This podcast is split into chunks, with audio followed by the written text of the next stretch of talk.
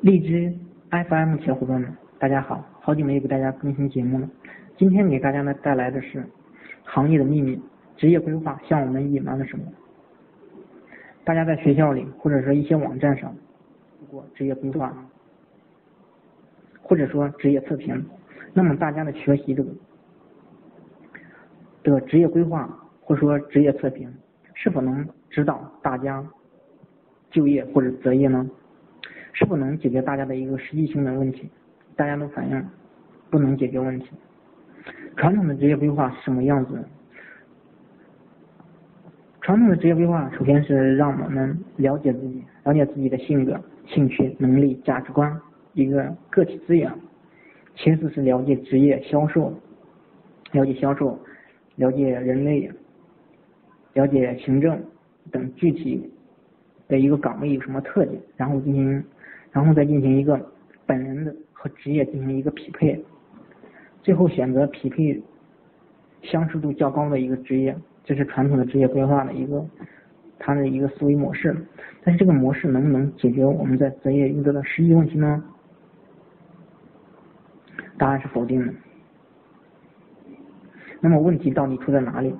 传统的职业规划要求我们知己知彼，首先了解自己，然后再了解外部环境。最后进行选择，这种双方法类似于刻舟求剑，船是移动的，导致我们不可能找到丢失的线。在我们年轻的时候，我们本身也是发生变化的，所以很难找到正确的一个方向。这种思维模式导致我们在第一次的一个择业出现迷茫或者无助。我们刚刚走上社会的时候，资源没有一个定性，兴趣。正在探索之中，性格还没有成型，能力和价值观都在变化之中。这个时候，要求我们用现在的一个能力和有限的一个信息面，去面对一个未知的未来，就未来做一个确定性的一个选择。这么，这是我们迷茫和困惑的一个真正的原因，在视野还没有打开，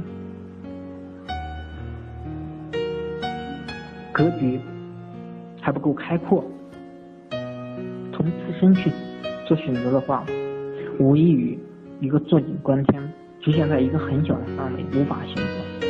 例如，你一直生活在一个你的一个家乡的一个村子里面，最远的情况你就走到你的一个镇上。如果问你最想干什么，也许那时候你最大的梦想就是做这个镇的镇长。如果你走进一个大城市或者出国，那么你的梦想就发生了一个变化，你会有更大的一个目标。当我们局限一个小的一个环境，对外部世界没有充足的了解的话，我们很难做出一个正确性的一个选择。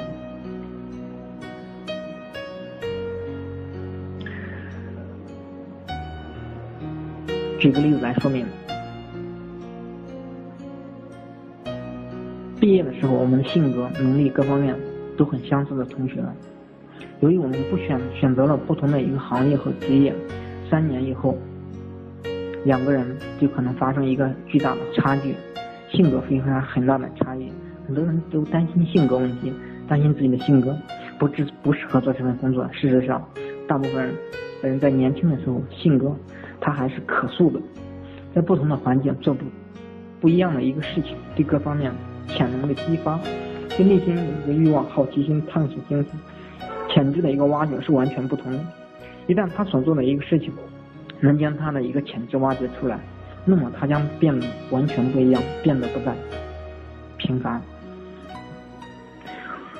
为什么嗯，我们认为大家不能依靠一个性格测评来决定一个决定决定你的一个职业方向呢？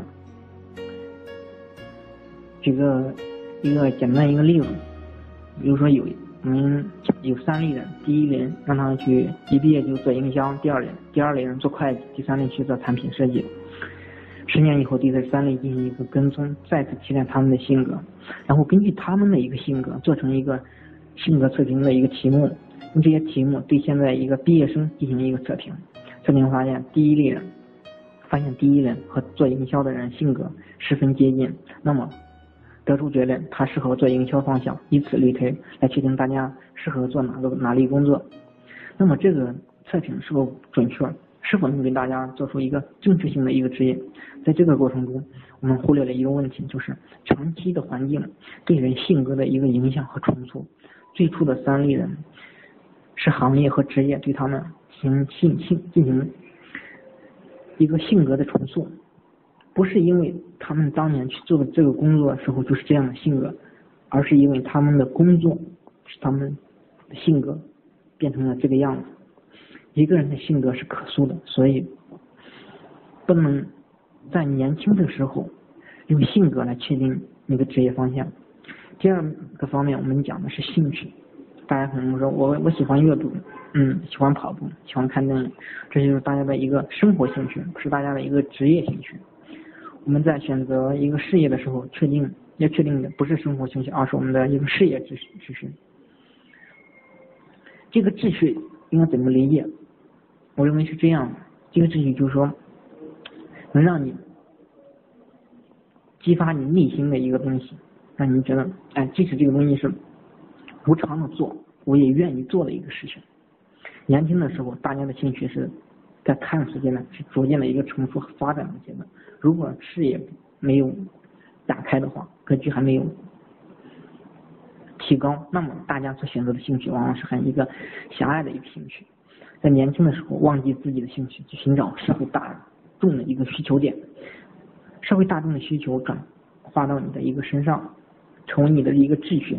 更多的是把别人的事当回事，把自己的事情不当一回事情，你就找到了一个方向。这里说的别人就是我们的一个船长，我们的领头羊，我们的 leader。我们要帮别人做事，帮别人成功，在这个过程中，我们开阔自己的眼界和视野，不断成长。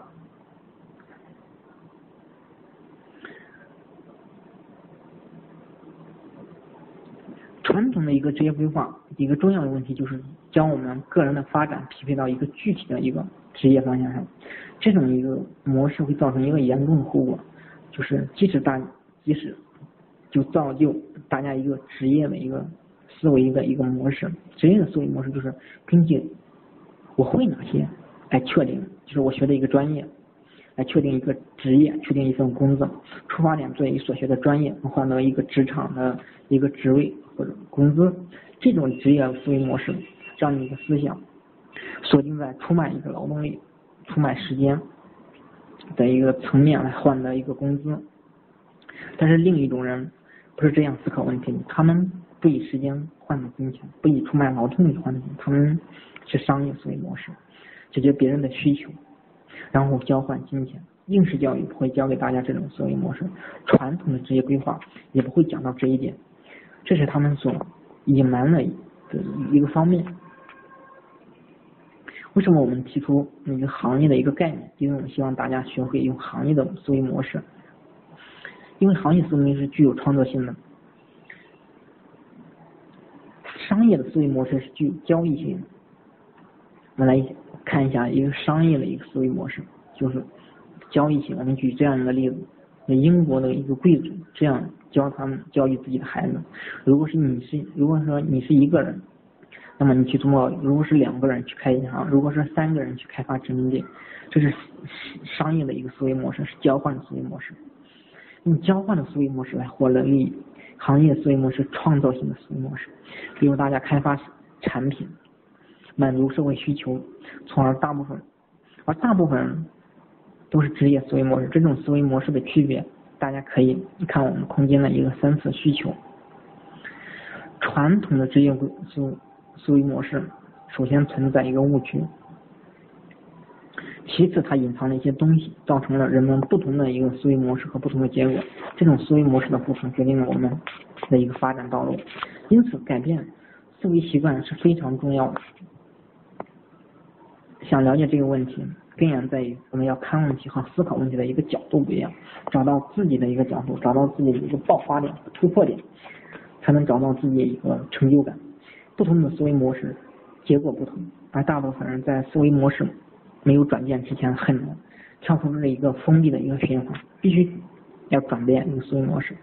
转变思维模式的一个关键的地方，叫了解与社会大众的一个变化，这就是传统的职业规划没有讲到一个内容。这样，这也是我们讨论的一个核心内容。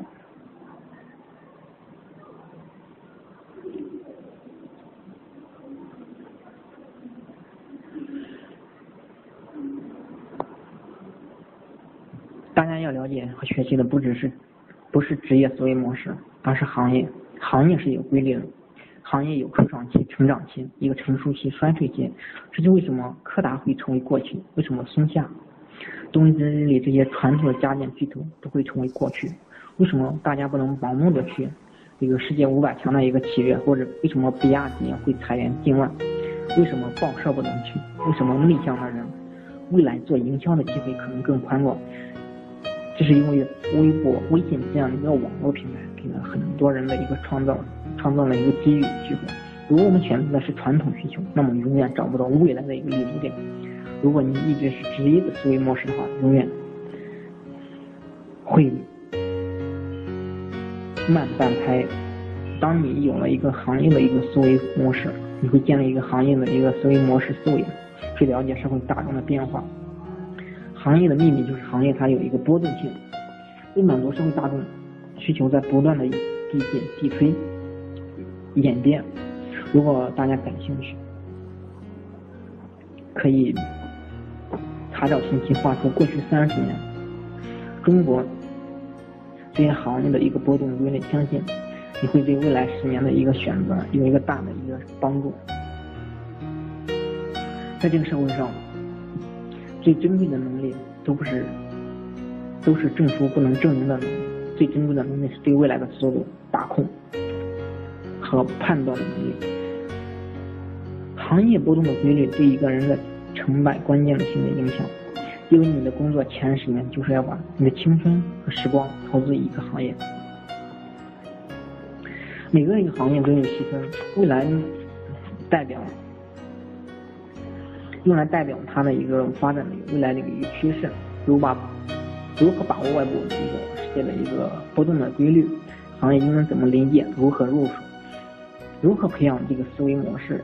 如何用这种行业思维去决定你的一个发展线路？这是我们大家可能需要学习的。如果你的行业思维模式已经建立起，对自己的发展职业会有不一样的看法。你的目标和嗯会逐渐的一个明晰或者建立起来。一定要找到确定性的趋势，在确定性的一个趋势中找到你的一个方向。行业的秘密它到底是什么？行业的秘密，社会需求的一个变化。社会需求造就了行业的波动规律，把握行业的波动规律，这是你发展、成长、成熟、成功的一个根基和源泉。更多的交流，大家可以加我们一个学员的一个 QQ 交流群，交流群，QQ 交流群三二三七幺二七幺六。更多的一个资源或者一个分享，能在 QQ 群里展开讨论。好，今天的课程就到这里，下次再会。